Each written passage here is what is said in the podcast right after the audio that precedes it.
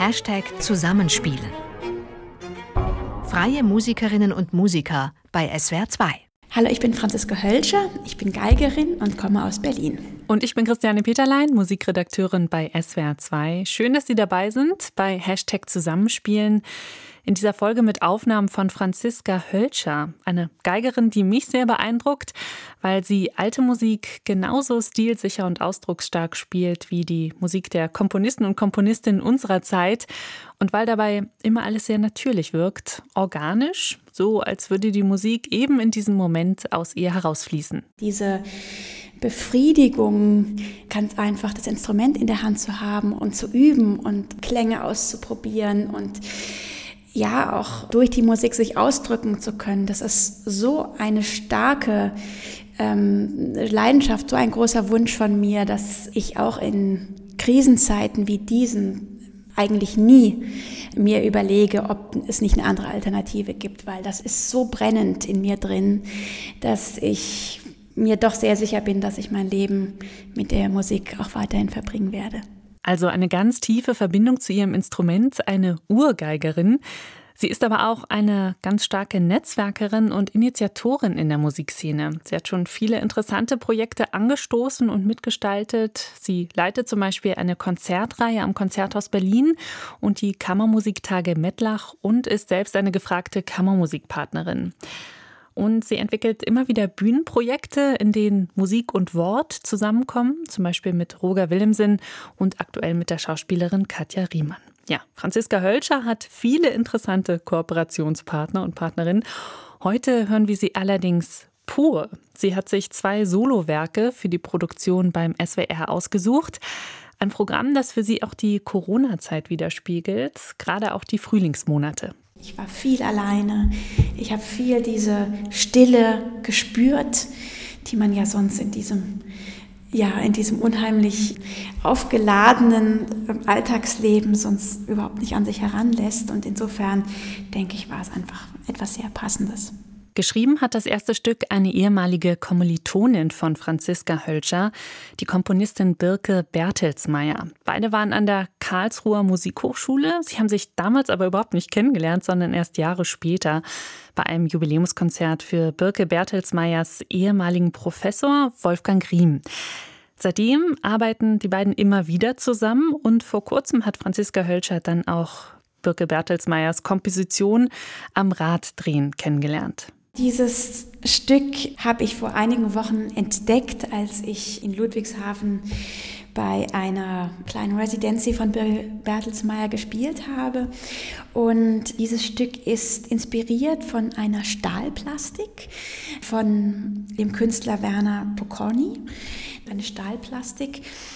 Und diese bildet ein kreisförmiges Rad ab, das jedoch nicht völlig zu allen Seiten geschlossen ist, sondern an einer Stelle eine Einbuchtung hat, sodass eben dieses Rad nicht völlig regelmäßig laufen kann. Und genau das ist eigentlich etwas, was man in diesem Stück immer wieder findet. Also dieses gewisse Stolpern, was man in diesem rastlosen Vorwärtspreschen, in dieser Bewegung, die dieses Rad beim ähm, ja, in Gang setzen wiedergibt, das spürt man doch durch in diesem ganzen Stück. Also dieses Stück hat eine unheimliche Energie, die mich fasziniert hat. Diese Energie, die hat mich von Anfang an gefesselt. Es kommt dazu, dass es sehr, sehr fantasievoll in der Wahl von Rhythmen, von sehr prägenden, auch volksliedhaften Elementen ist. Sie schafft es ja schon fast etwas Folkloristisches da wirklich einzubauen, obwohl es eben diese, diese Mechanik auch hat. Und diese Kombination, da habe ich gedacht, das ist was, was mich packt.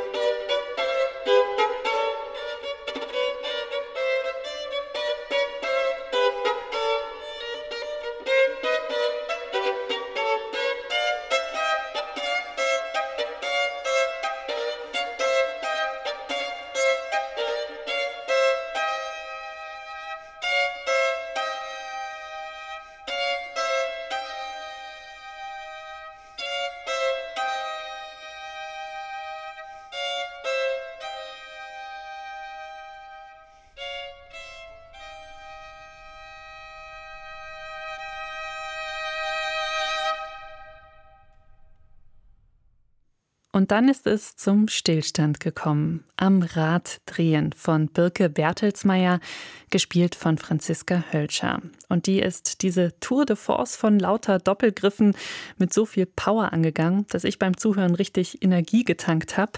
Und dazwischen fand ich diese melodischen Elemente auch wirklich einen sehr schönen Kontrast oder vielleicht eher eine Ergänzung.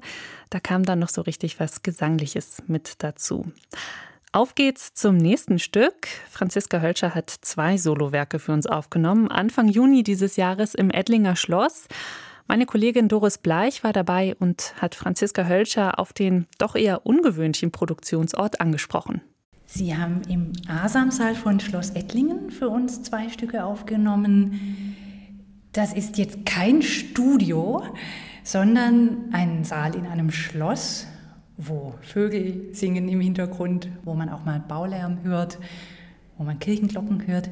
Ist das für Sie speziell jetzt gewesen, in diesem Saal aufzunehmen? Also speziell aus verschiedenen Gründen, muss ich sagen. Zum einen ist es einer der allerschönsten Säle, nicht nur der Region, sondern überhaupt in Deutschland. Also ein kleiner Saal, der ideal ist für Kammermusik und der einfach eine Atmosphäre hat, die also wirklich seinesgleichen sucht. Es ist wunderbar, dort zu spielen, dort zu musizieren und aufzunehmen. Ähm, zum anderen muss ich sagen, dass mich der Saal unheimlich an mein Studium erinnert. Ich habe in Karlsruhe angefangen, bei Ulf Völscher zu studieren meinem Namensvetter und mit dem ähm, Sie aber nicht verwandt sind, glaube nein, ich. Nein, mit dem ich eben nicht verwandt bin und von dem ich aber unglaublich viel gelernt und mitgenommen habe. Und als ich nun gestern hier für die Aufnahmen ankam, da hat mich ganz viel ähm, Nostalgie erfasst und ich habe sehr viel an mein Studium gedacht und auch an meine ersten Kammerkonzerte, die ich hier in Ettlingen tatsächlich auch gespielt habe. Deshalb war das für mich wirklich doppelt schön, hier jetzt den Tag zu verbringen und diese großartige Musik aufnehmen zu können. Diese Bilder im Asamsaal, also der Asamsaal hat ein großes Deckenfresko von Cosmas Damian Asam. Ist das für Sie inspirierend, so in der Kunst zu sein und selbst zu spielen, also selbst eine Kunst quasi entgegenzusetzen? Also ganz unheimlich. Ich muss dazu sagen, dass ich mich auch extrem für Malerei und auch Deckenmalerei interessiere. Ich habe längere Zeit mal in, in Rom mit meinen Eltern gelebt. Wir haben unheimlich viele Kirchen angeschaut, Schlösser und dergleichen. Und ich bin fasziniert von diesen Gemälden. Und das ist ja tatsächlich wie wenn man Kunst um sich herum schon, schon spürt und da schon was da ist, wo man eigentlich sich nur noch quasi in ein gemachtes Bett zu legen braucht und eben seine Kunst dann eben auch weiterführen kann. Und das ist, ist, ist was Tolles. Sehr anders dann als im Studio, wo es ja erstmal nüchtern ist und einen Absolut. Saal empfängt. Einfach nur ein Saal. mhm. Absolut. Also es, ist, es, äh, es gibt einem gleich so eine persönliche Note, es gibt einem viel Wärme, es gibt einem Inspiration. Es ist, ja, es ist irgendwie so umarmend, was einem da an Stimmung entgegenschlägt. Sie haben sich zwei Solostücke für Geige ausgesucht für diese Aufnahme und angefangen mit Jörg Wittmann, der Etüde Nummer 2 für Geige Solo. Etüde heißt ja Übung. Worin übt man sich denn in dieser Etüde als Musikerin?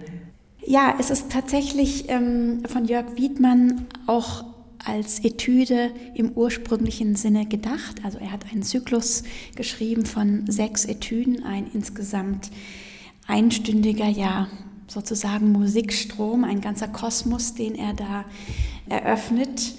Und hier wird die Etüde auch tatsächlich sehr wörtlich genommen. Also es ist eben auch eine ja, gewissermaßen geigerische Studie über eine bestimmte Spieltechnik. Und in dieser zweiten Etüde ganz speziell unternimmt er eine große Reise von einem dreistimmigen Choral, den wir am Beginn hören. Man muss dazu sagen, die Geige spielt und singt gleichzeitig. Das ist eine ganz unheimlich spezielle Klangfarbe. Also die Geigerin singt. Genau, die Geigerin ja. singt.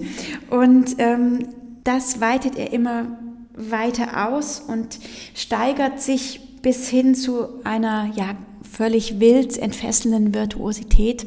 Und es gibt unheimlich viele Spieltechniken, die der Geige anhand dieser Etüde auch erfahren und, und erlernen kann und ja, ist eine große, große Herausforderung. Gleichzeitig zu singen und zu spielen kommt quasi nie vor im Geigenrepertoire. Und ich kann mir vorstellen, das ist wahnsinnig schwer, oder? Ja, es ist tatsächlich etwas, was eine enorme Herausforderung äh, mit sich bringt. Man muss dazu sagen, es ist gerade für für Geiger, also für Instrumentalisten, die ein Melodieinstrument spielen, extrem ungewöhnlich auch, also erstens die Stimme mit einzusetzen und zweitens dann auch wirklich akkordisch zu denken.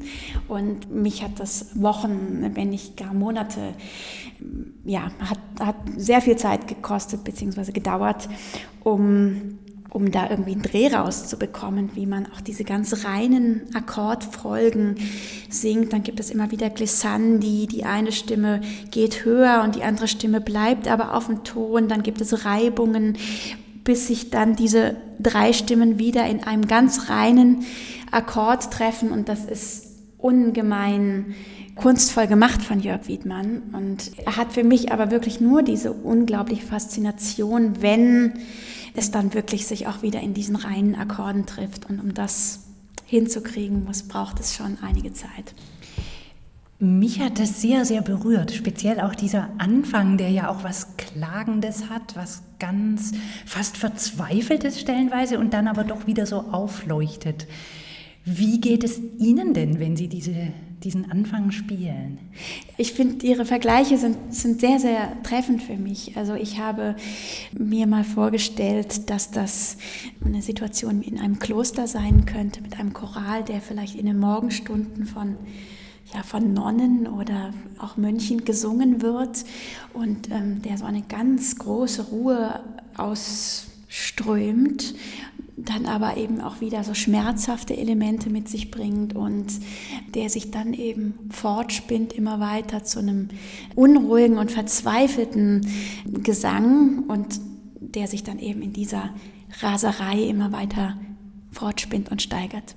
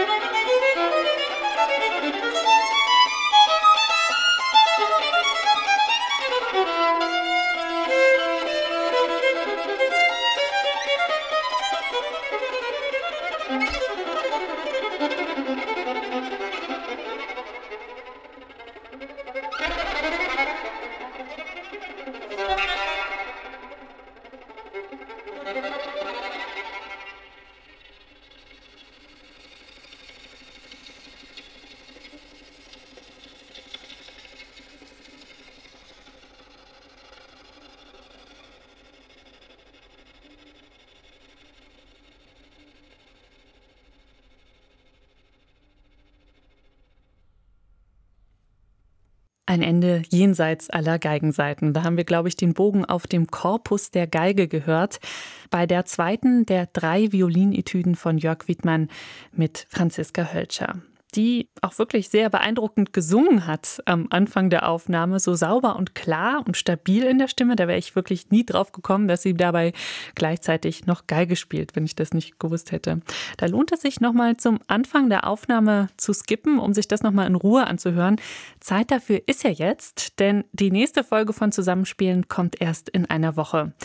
Sopranistin Dorothee Miels singt dann Hugo Wolf Lieder, eine Musikerin, die man ja als Expertin für alte Musik kennt. Hier dann also mit romantischem Repertoire. Spannend wird das, wie das klingt. Ich bin Christiane Peterlein. Ich freue mich, wenn Sie dann wieder zuhören. Und für heute erstmal Tschüss. Machen Sie es gut. Ein Podcast von swr2.de